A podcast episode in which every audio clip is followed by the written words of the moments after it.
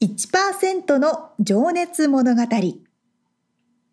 海外に住んでいる日本人は日本人総数のわずかに1%この番組では海外進出や起業を果たしたビジネスオーナーや経営者また各業界のプロフェッショナルな方々へ対談形式でインタビューをしていきます。日本の未来を背負うグローバルなプロフェッショナルたちの仕事哲学とそこに燃える情熱に迫ります。You ready?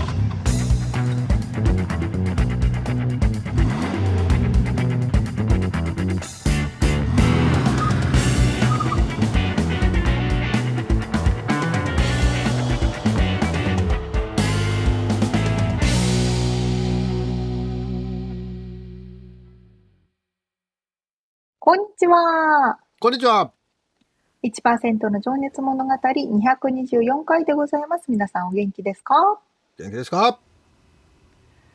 あのね、最近私、毎日やろうと思っていることがありまして、あというかまあや、1ヶ月、3週間ぐらいやってるけど、あの、うん旦那がですね、よく風邪をひくんですよ。よく、この時期に。またも、昔かららしいんですけど、ちっちゃい頃から。あなんかもう、あー、ちょっと風邪ひいたとかね。もう毎日体鍛えまくってるくせになんか風邪ひいたとか、風邪ひいたとか言うので、あ、はうんと思って、あの、前に、2年ぐらい前かな、に、ジューサーを買ったんですね。あ、はいはいはコールドプレスって言って、あの、ミキサーみたいに全部ガーってやるんじゃなくて、い。絞るやつねなんていうんです。かね。絞り出す。で、繊維だけはうんゴミになって、あとは絞り出すっていうのをやって、結構使ってたんですけど、途中であっても使わなくなったんですが、うん、なるなる。よくある。もう、また、カジーター、カジーターとか言うから、はいはい。もうこれはもうビタミン C を毎日取らせてやろうと思って、おー、奥様らしい行動に。ええもう、もうい、なんかごちゃごちゃ言わせねえぞっていうことでですね。そうそうそう。毎日あのね、飲ませてるんですけど、私も飲んでるんですけど、うん。効果がどれぐらいあるのかはちょっと不明ですが、あのーちっちゃいこの瓶？はい。何？あのーなんだろうジュ、ジャムとか作る瓶あるじゃないですか、透明な。ま、メイソンジャー。はいはいはいはい。あれに、まあ、1週間分の、まあ、3日4日分ぐらい一気に作って、それにコロコロって入れて、うん。冷蔵庫の中にしまってあるんですけど、うん。えっ、と、キュウリアメリカの大きいキュウリね、日本の細いやつじゃなくて、キューカンバー、キュウリと、あと、いえっ、と、リンゴと、レモンと、あと、蜂蜜をちょっと入れて、あと、ジンジャーをめっちゃ入れる。わあ、それはか、体に良さそうだな。良さそうでしょう。でも、ジンジャーめっちゃ辛いんですよ。あ、そでもなんかそれが良さそうだなと思って、う。うん。ちょっとやってみ、やってみてますが、結構でも手手間だよね。なかなかめんどくさいよね。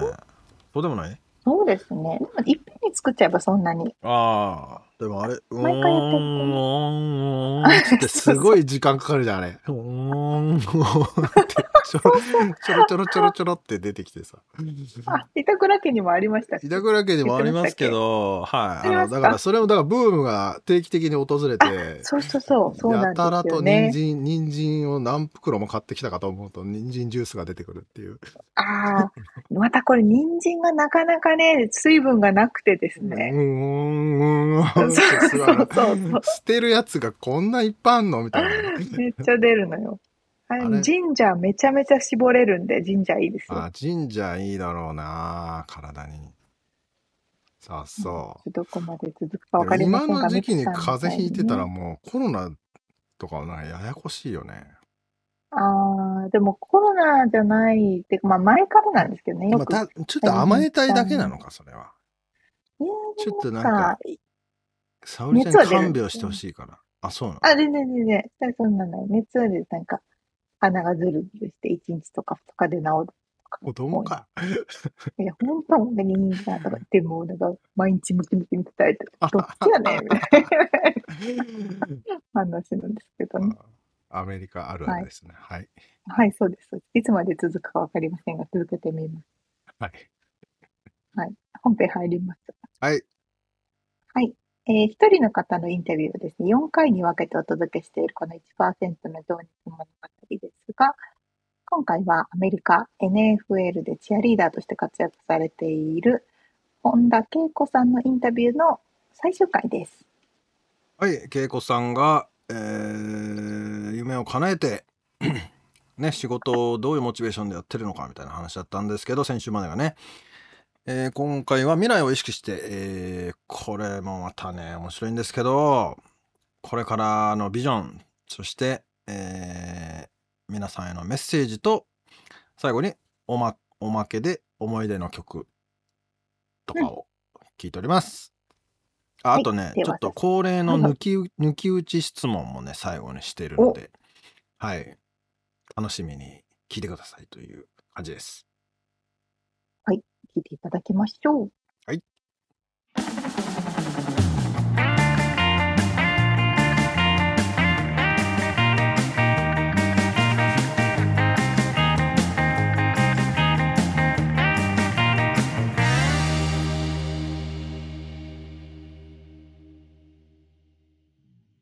未来と言いつつですね、今あなたにとっての幸せって何ですか？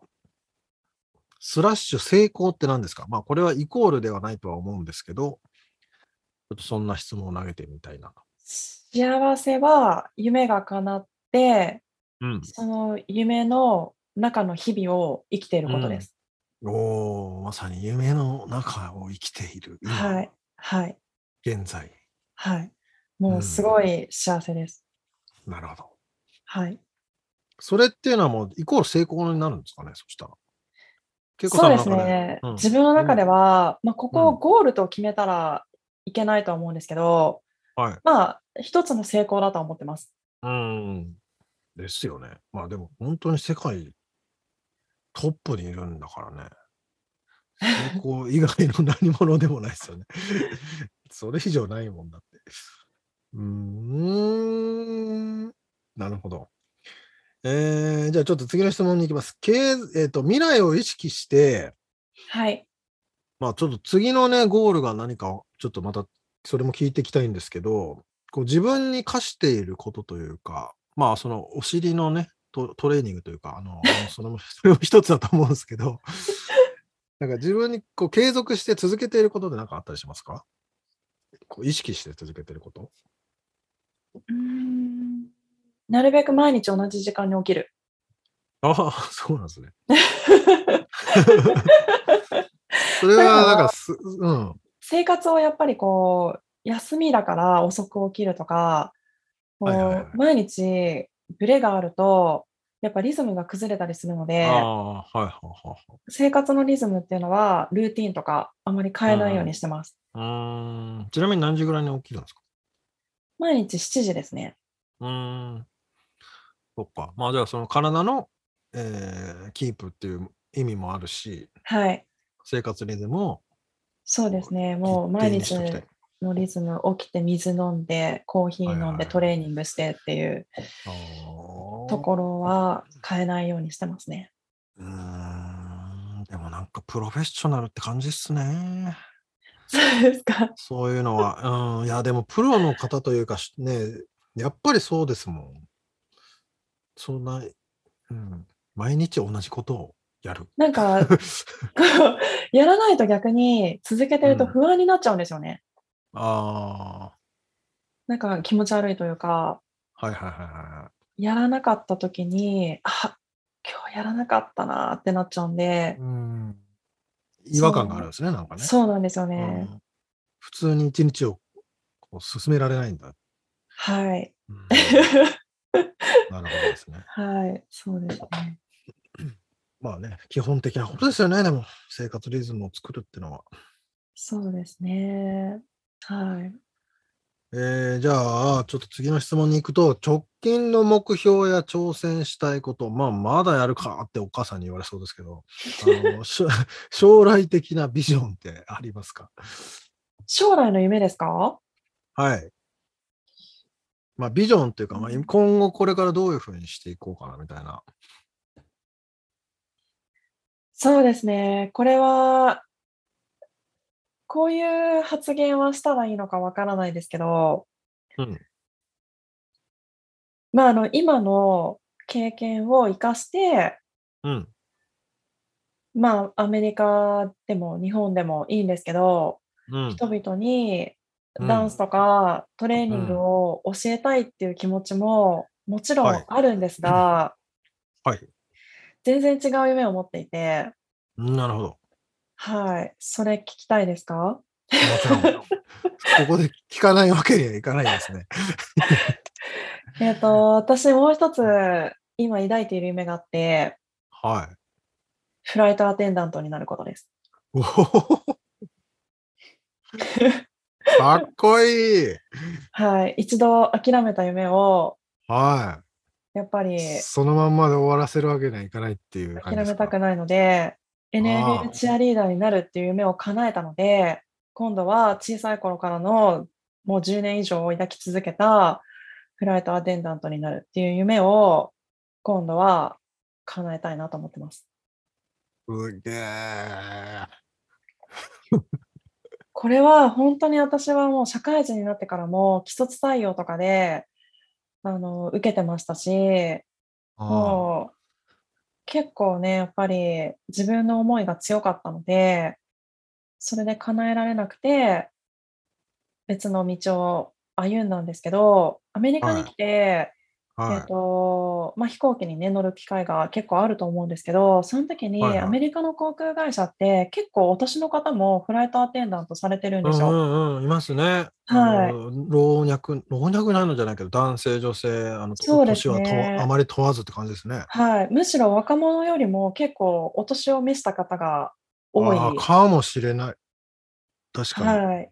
それでまあ聞いたところ、おそらくまあ年限、年齢制限はあるかと思うんですけど、はい結。構まあ年になってもできる仕事だよっていうふうに聞いて、で、日本って年齢制限があるんですよ。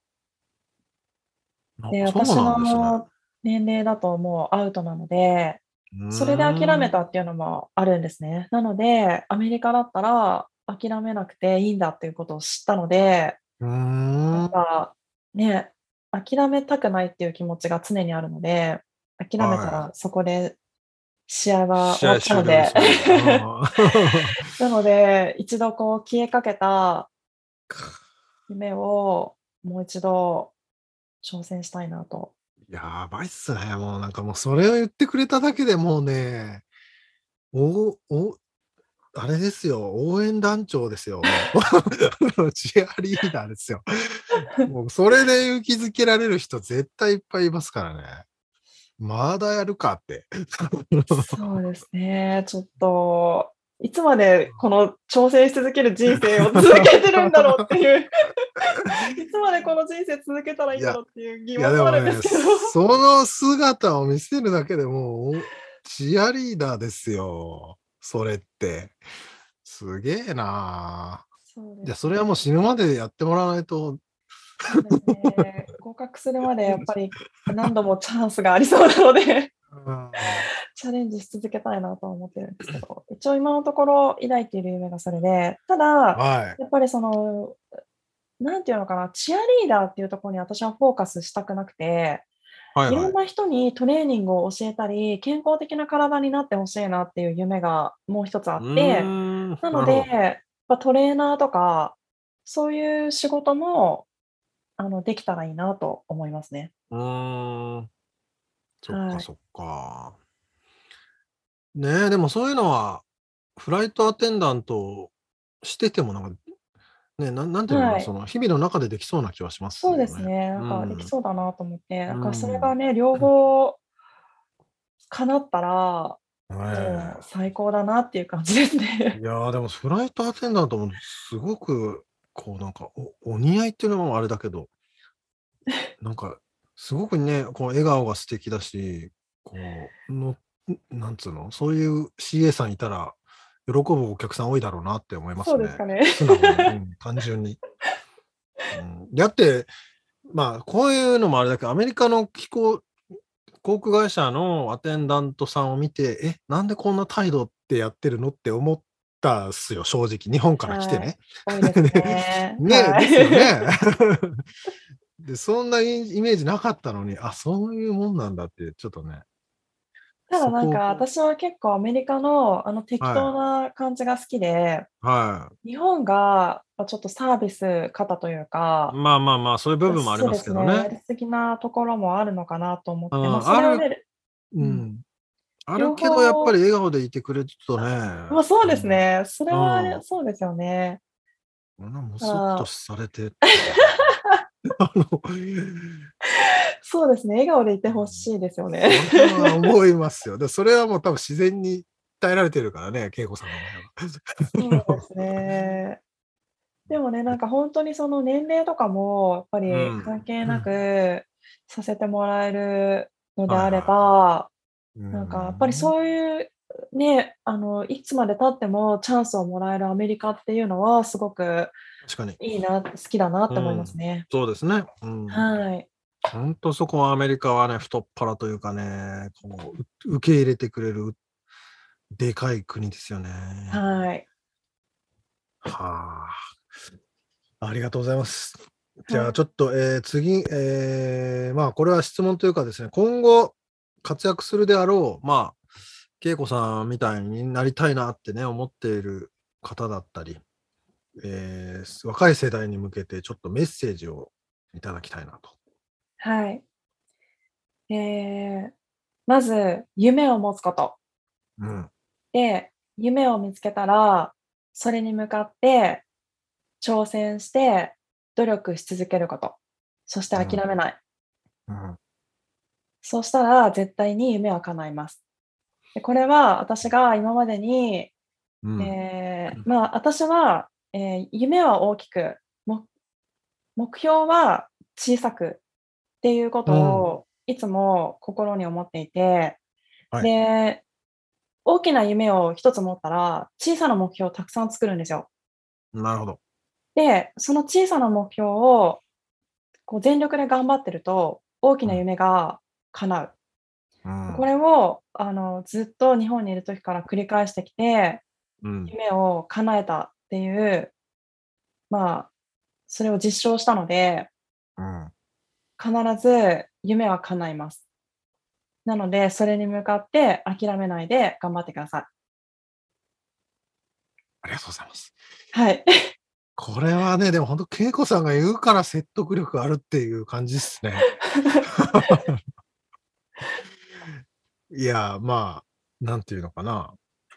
うん。そりゃそうなんだよねっていう話なんですけど、これ誰が言うかの話なんですよね、これは。でも、やっぱりこう夢を持っても、それに向かって努力しない人っていうのはたくさんいると思うんですよね。はい。ではいもそこは必ずセットで、何もしうんなかったら絶対夢は叶わない。そうですね。あ、あと、おっしゃるように、そのでっかい夢を持って、いや、届かねえやって思う前に、その、だから小さい目標を何個も何個も作って、はい、それ一個ずつそれをクリアしていけば、どいつかたどり着くよっていうことですもんね。そうですね。積み重ねるっていうところですね。うんはい。いやー、なんか、あれだな、欠点聞くの忘れたな、また。欠点ですか？欠点ないんすか？欠点っていうか弱点っていうか、私の欠点ですか？はい。うーん いや、なんかもう、なんつうんだろう、こうみこう皆さんの話を聞いていくと、もうすごい順風満帆な感じのね、あの、まあ、そんなことばっかりでもないのかな、裏っ側は。そうでもないですね。あーあーなんですかね、私の欠点。うん。なけりゃな、なえ、ちょっと待ってくださいね、パッと思いつかない。じゃないんですよ、きっと。ダメですね、欠点も自分でちゃんと分かっておかないと。いやいやいやいや、ないんでしょうね。っていうか、まあ、それもだから努力とか、ちゃんとするんですよね。きっと才能もある上に、さらに努力もしてるから。いやー、そんなことないですよ。やっぱり欠点はありますけど、うんいや、すいません。なんか変な質問しましたね。いや、ちょっとすごい今考えてるんですけど、すいません、パッと答えが出てこないのはダメだなって思いました。いやいや、ダメじゃないですけど。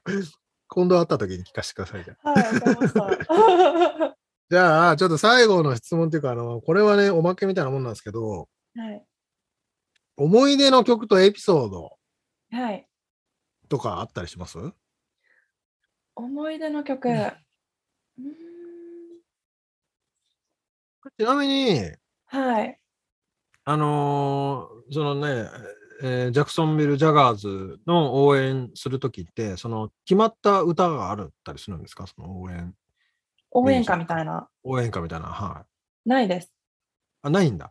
はい。たそだ掛け声みたいなのはありますけど、音楽はないですね。ああ、掛け声め、ああ、ゴーゴーなんとかみたいな。ああ、みたいなやつです。あ。ああ。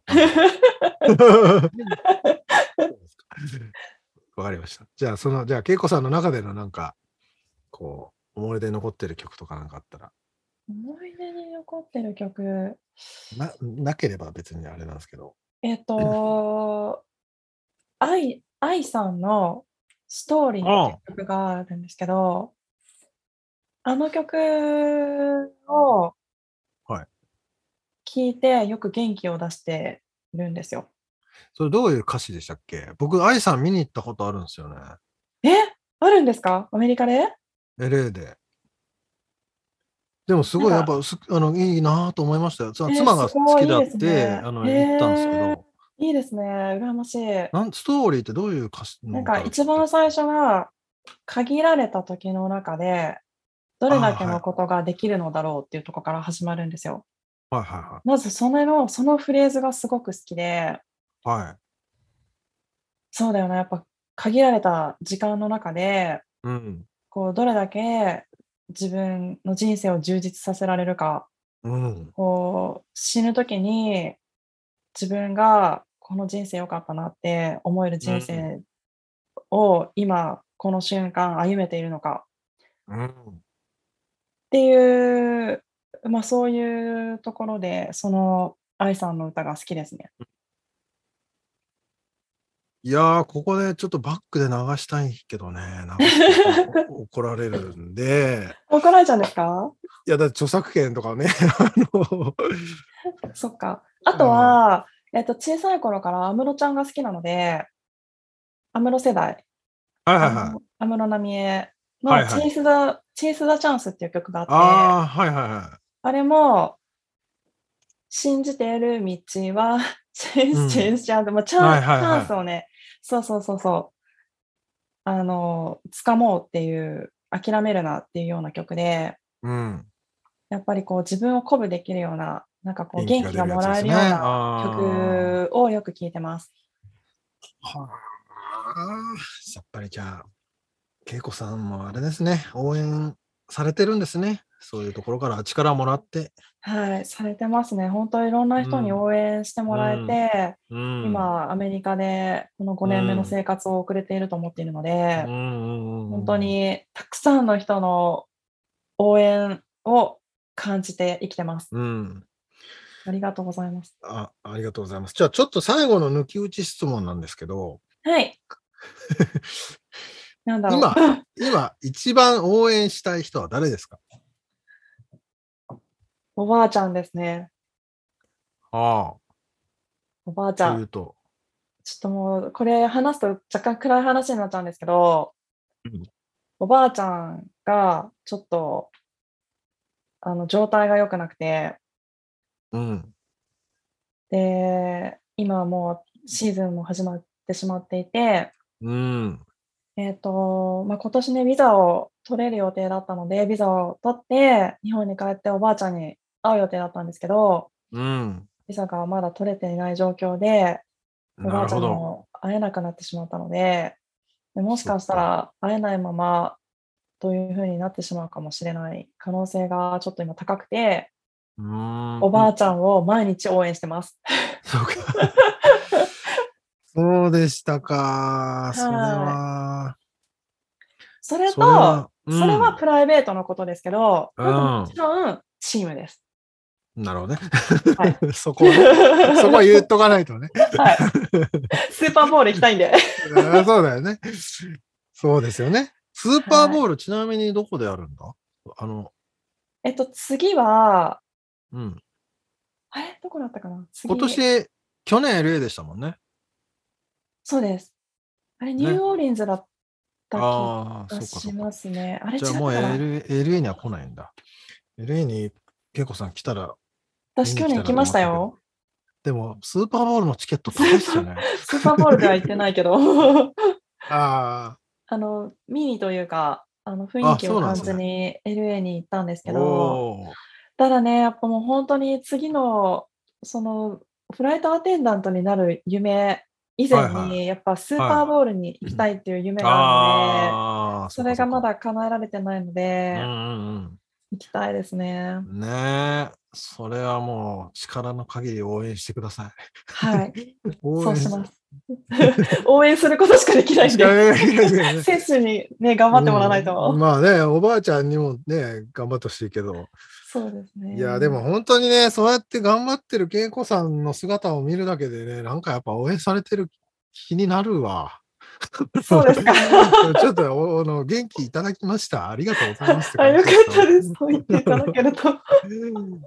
ね、いやー、これちょっとたくさんの人に届くといいなと思いますけど。はい。ありがとうございます。今日はね、本当にちょっとね、夜遅い時間に、フロリダはね、遅い時間でもう寝る時間だと思うんですけど、ありがとうございます。はいじゃあ今日は、えー NFL チアリーダーの、えー本田恵子さんにお話を伺いました。恵子さん、ありがとうございました。ありがとうございました。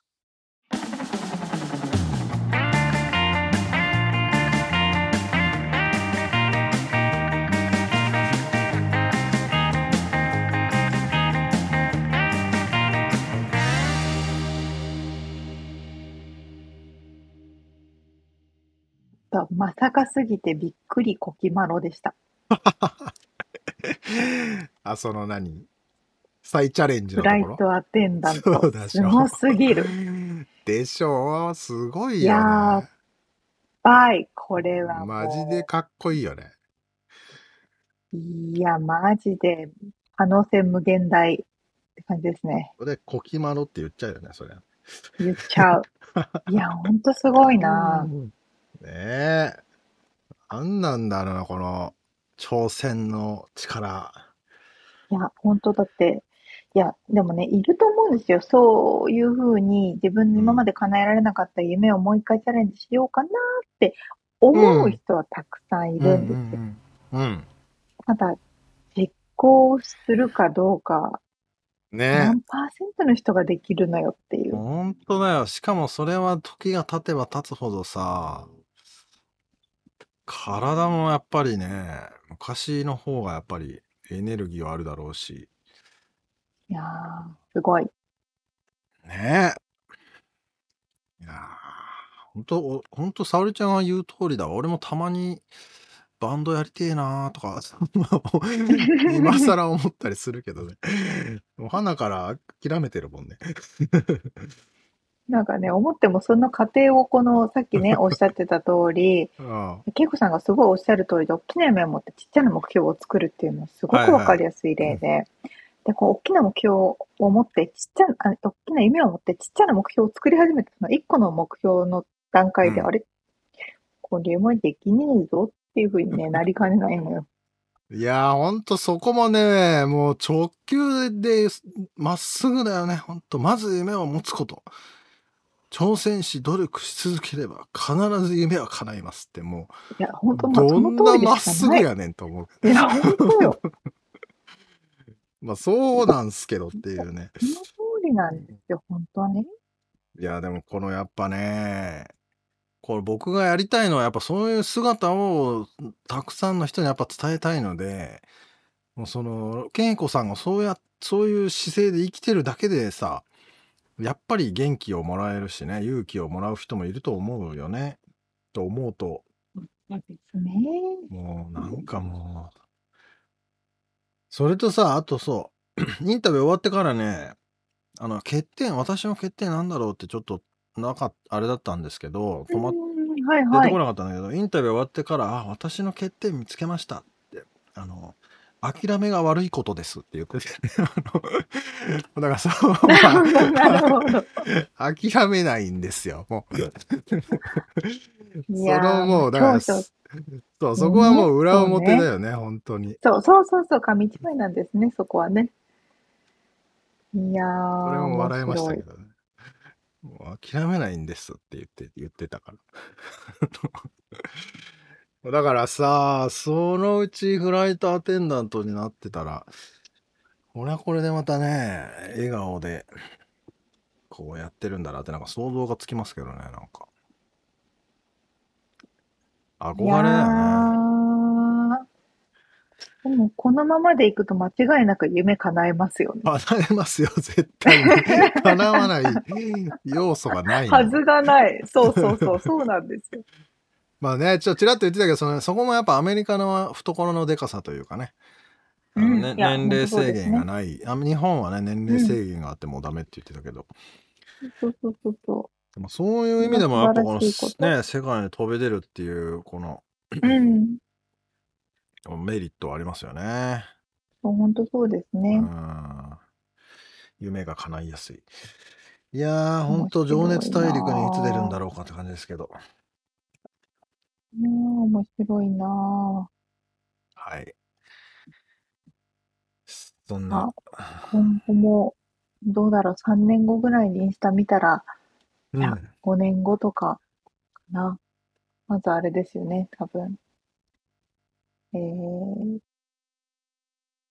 まず NFL の、スーパーボールでね、そうそここで勝ち上がってスーパーボールに行って、う。うん。その後、ライトアテンダントをしている姿が、はい。インスタに載ってるでしょ。はい。皆さんもフォローしといてくださいね、これは。実証。あの、実証しますからね、おそらく、恵子さんは。生き証人として、こうすれば夢は、夢は必ず叶うってことを、ね、証明してるもんね、本当に。うん素敵。絵に描いたような、こう、あれです、サクセスストーリーでしたけど。はい。まあまあ、実はね、ちょっとそのビザ関連でちょっと、あの、いろいろね、あの、ストラグルしてる部分もあるみたいでね、そこはちょっと、大あまり変です、よねうん。話には出さなかったですけど、そこももう立ち向かって挑戦しているので、すごい応援したいと思っております。ということで、ね。はい、いやー素敵なお話ありがとうございました。ありがとうございます。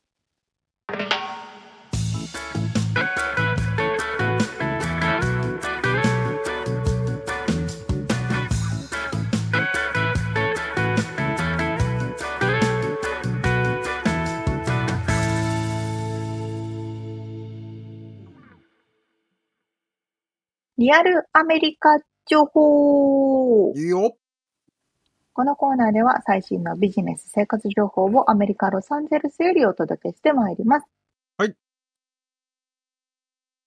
お願いします。ミツさん、YouTuber はご存知ですよね？という言葉はね。それ、それはさすがに知ってます。あ、よかったよかった。では、VTuber ご存知ですか？VTuber? はい。聞いたことはありますけど、よくわからないですね。VTuber とは何でしょう ?VTuber とは？なんでしょうね。V。V は何の V でしょビデオ。V。V。V。V。ビ、バーチャル。ああ、バーチャルの V ね。バーチャルの V でございます。はあ。生身の人間の代わりには 2D とか 3D のアバターで YouTube の動画配信をする人たちのことをバーチャル YouTuber、VTuber というわけです。要は、自分の顔出したくないし、声とかも変えて、まあいわゆる匿名でやれるってことですか？みたいなね、感じでございます。はそれがね、あの、アメリカのテックチャーチの記事で英語で上がってて、あ。うん。と思って見てたんですけど、まあそもそもやっぱね、発信は日本なんですって。な、なんか日本の方が得意そうだよね、そういうのはね。あそうそうそう、あのーそういうオタク系のやつね。そうそう、ボーカロイドとかあの辺のやつね、あの。あ、そうそうそうそう。まさにそれです。2000、えっと、うん結構前ですね。初音ミクはいはいはい。が初音ミク。一番やっぱ発祥なんじゃないかというふうに言われてるみたいなんですけどね。うん。うん。初音ミクの発祥で、えーっと、やっぱ日本が発信ということで、なんかあの、ロボットが喋ってるようなニュースとかもね、よくあるもんね、あの。ありますね。なんかめっちゃ高い声で。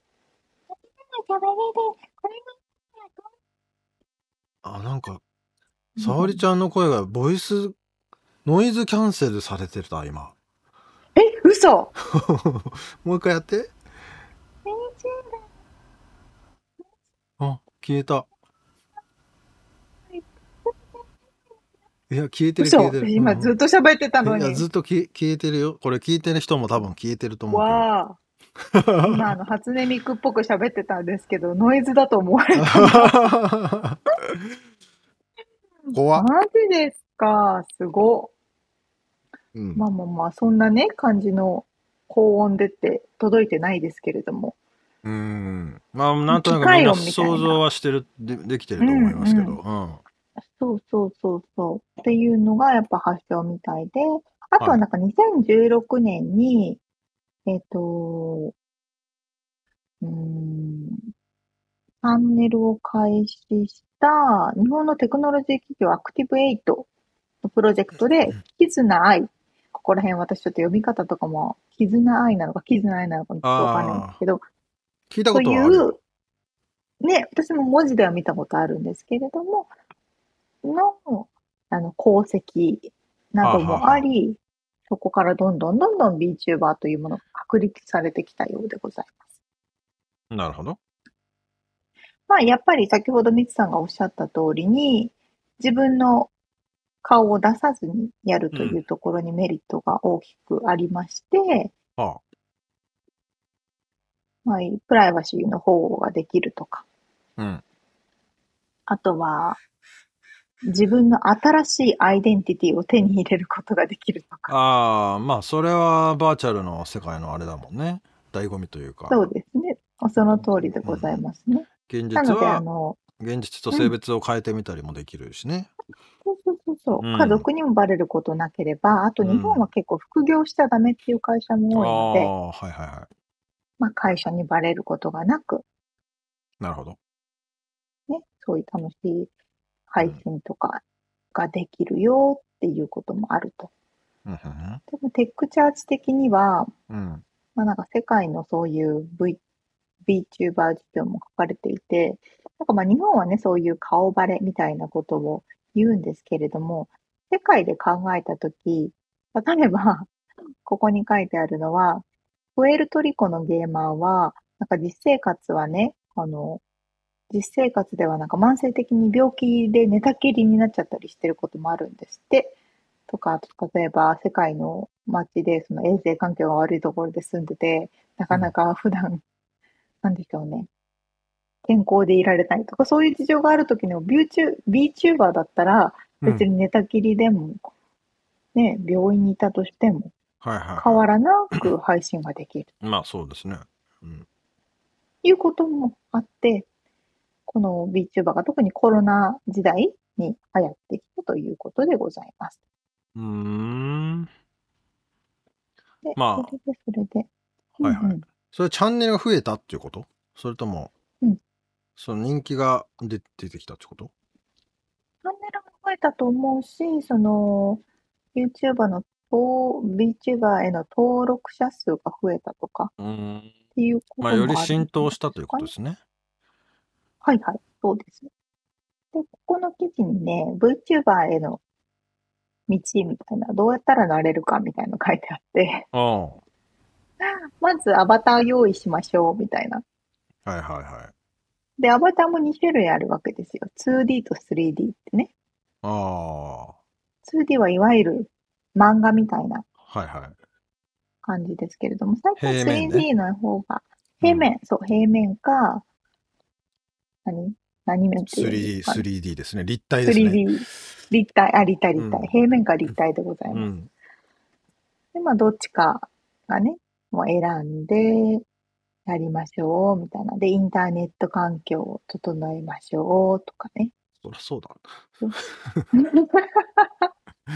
あとは、顔だけじゃなくて、今最近、ソフトとかで、もう口の動きと合わせて、すべてアバターが動くみたいなソフトがいっぱいあるので、はいはカメラとイヤホンとさえあれば、基本的にそういうのはね、い。だから、自動で動いてくれるわけです。ね、この話も出たと思うけど、ズームのフィルターみたいな感じで、あの、顔、映ってる顔に上から、なんか耳とかつけてくれて、こう、勝手に笑ったら笑ってくれるってことだよね。その通りでございます。ん、楽ちんだな、それは。楽ちんですね。あとでも一個、一個今話しながら思ったんですけど、はい例えば、普通の生身の人間じゃない VTuber を使うことによる企業的なメリットっていうのも多分あると思って、うん。まあ YouTuber とか、まあ何、まあ有名人であればみんなそうですけれども、何かしらやっぱりスキャンダルとかって巻き込まれちゃうじゃないですか。はいはいはい自分が起こしたりスキャンダル。そうすると今まで広告塔だったりとか、お金を稼いでたものが一気になくなっちゃう。仕事がなくなっちゃう。広告うん。キャンセルする。そうだよね。なんなら謝罪もしないといけないもんね、その。そうそうそうそう。でも、生身の人間じゃない VTuber は、スキャンダルの起こしようがないので、なるほど。まあ、安定しているという意味で、企業的に使いやすいっていうのもあるんじゃうないですか。というようなことで、VTuber も増えているということでございます。うーん。まあ、ねよしあしですよね。うん。なんつうか。まあ、こう人の顔出してる方がやっぱりさ、その、ファンにはなりやすいとは思うんだよ。うんうん。あの、人間味とか、そういう、ね。あそうの、ね。が、ちゃんとわかる方が。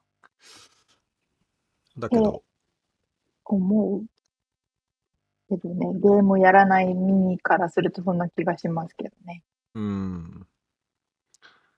まあでも、そうね、スキャンダルは起こさないし、いろいろな人間ができないこともできそうだね、アバターだったら。そうですね。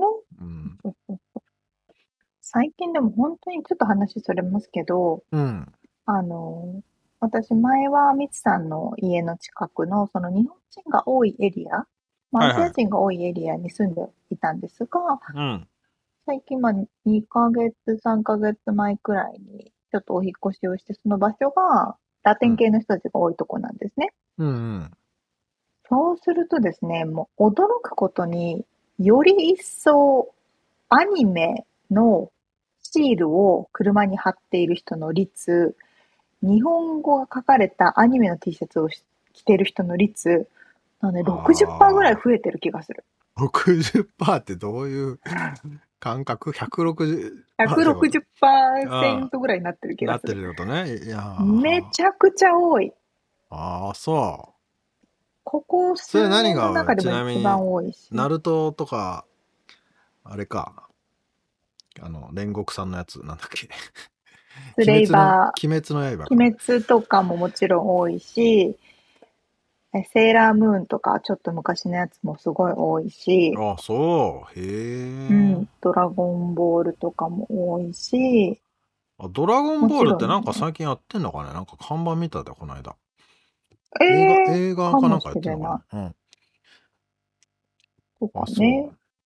確かあにとはまあね。もちろんポケモンとかもそうですけど、あなんかすごいな、このラテン系の人たちだけじゃないよなと思って、アメリカの白人、いわゆる白人コミュニティの若い子たちもものすごい浸透してるのを感じるけど、あでもなんかよりすごいラテン系の若い子たち、ほんと10代うん。ですよ。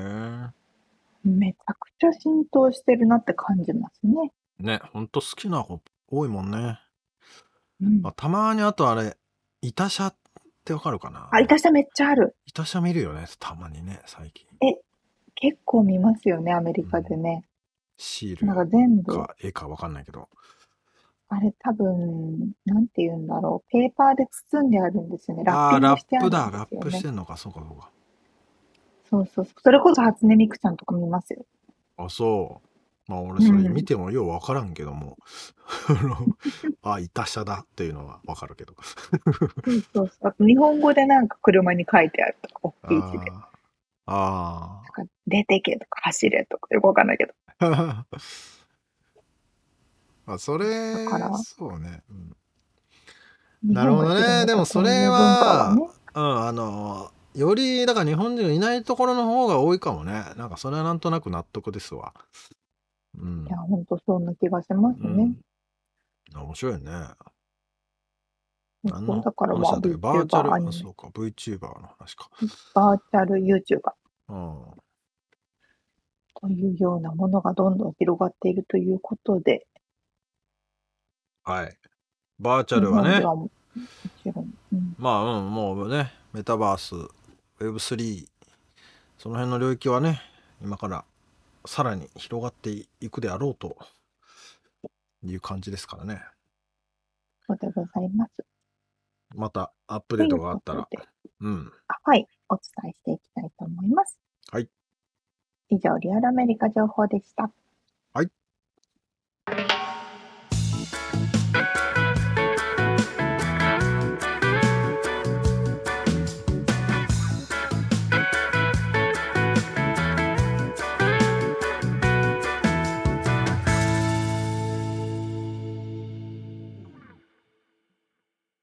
締めのコーナーです。質問。はい、質問。えー、今ね、ズームで収録してますけど、デスク周りのアイテム紹介。なんかお、1アイテム紹介してし合うっていうのはどうかと思いましイて。提案をしてみた次第でございます。面白いですね。沙織ちゃんからいきますか？はい。なんかありますえーか、私ははい。ゼロです。で 私はデスクというものを持ちたくない人間でして、あの、別のモニタはいはい。ーとかあるじゃないですか。あれもね、うまく使いこなせないんですよ、私。使いこなせないっていうと、その、どういうこと？モニターにつないで、このモニターを見たり、こうこう自分のラップトップを見たりするのがよくやりにくくてですね。ああ、デュアル、だモニター2つある状態はないってことですか ?1 個のないでございます。パソコンのモニターだけでやるってこと？ラップトップ1個。あはい。うん、どんな状況でもラップトップ1個で、あとは何も、あの、マウマウスとかも使いたくない人なので、あ、ああ、へえ。Mac のトラックパッドで、こう、全部やります。はあ、そしてデスク周りにも何もないと。何もないです。すごいねな。のでデスクというものがないですね。存在するそれはなかなか、あれだな、ミニマリストだな。かっこいいな。逆、逆にというか、あ、あの、1個ありました。何？このね、パソコンの画面につけてる黒い板、ああー、はいはい。横の人からは見えない。横の人から、横にいる人から黒くなって見えないというものがありました。なるほそれど。を磁石で画面にペトッと入れております。うん覗かれても見え中身が分かんないようにってことね、スクリーンの。見えない。そうです、そうです。その通はいりです。はいはい。以上ですなるほ。ど。みつさんは？いや、その、ちょっと俺何も考えてなかったんですけど、何を、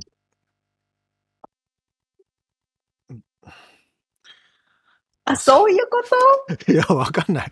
それ、目じゃあいろいろ薬出た。いろいろあるけど、なんかこの目薬が今目に留まったので、え、必ず置いてます？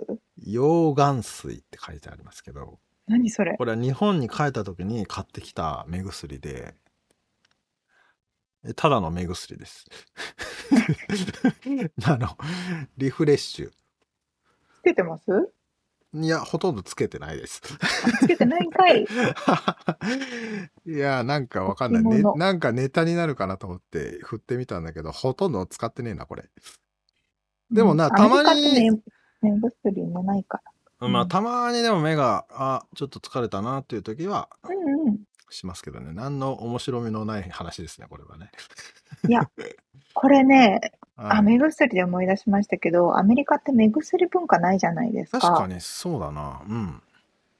アメリカもないんですよ。うん。だから日本からのお土産で、そのリフレッシュする、スカーってする目薬とかを旦那に前買ってきた時とかはなんか感動してましたよ。ああ。なるほど。なんか俺今全然違うことを思い出したんだけどさ、何ですか？あの、歯ごたえに対しての、この日本のこだわりってさ、これ。全くこの、な、なんで、ちょっと違う話してるけど。まあさっきのプッチョとか、あの、グミとかもせんべいとか、うんうんうんあの、そのポニャポニャしたものとか、コリコリしたものとか、そのこだわりってすごいよねっていう。いや、すごく賛同いたします。あの、腰というものが辞書には載っていないんじゃないですか？腰ね、あの、うどんとかの麺の、麺のそうそうそうそう腰とかそういうやつ。まあ、もしかしたらイタリアンとかはわかるかもね。そのかもかもしれないけど、うんアメリカ、いや、絶対わかんないと思うよ。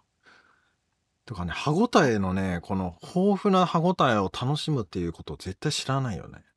あ、そうかあのも。スルメとかも絶対食わないと思うし、ここの噛み切れないような、あとせんべいとか、まあ、せんべいはちょっと、あれかもしれないけど、こうやたらといろんなさ、歯ごたえのものがあるじゃない、日本って。あるあるある。すごいよね。日本の食レベルがちょっと違いますから、世界に。だからね。これはもう、プッチョを世界へっていうことで締めましょうかね。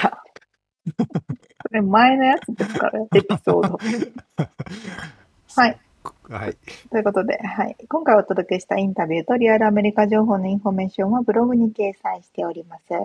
podcast.086.com、podcast.086.com、または1%の情熱物語で検索してみてください。